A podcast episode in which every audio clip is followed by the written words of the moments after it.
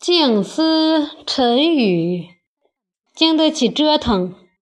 人生每一次的失败，每一次的泪水和汗水，总是在不断的折腾着我们。因此，让我们的发展道路充满荆棘。但经过无数次的折腾，才会让我们从中深刻的体会到生活的真谛。我们是为自己。能一而再、再而三地经得起折腾吗？当经历无数次的折腾后，我们还能坚持吗？受得起打击？当面对他人一次又一次的冷嘲热讽，当面对客户对我们一次又一次的打击时，我们经受得起吗？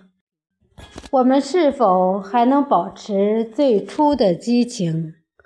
同时坚守自己的目标，我们是否还能保持不下降指标，而是持续不断的增加措施？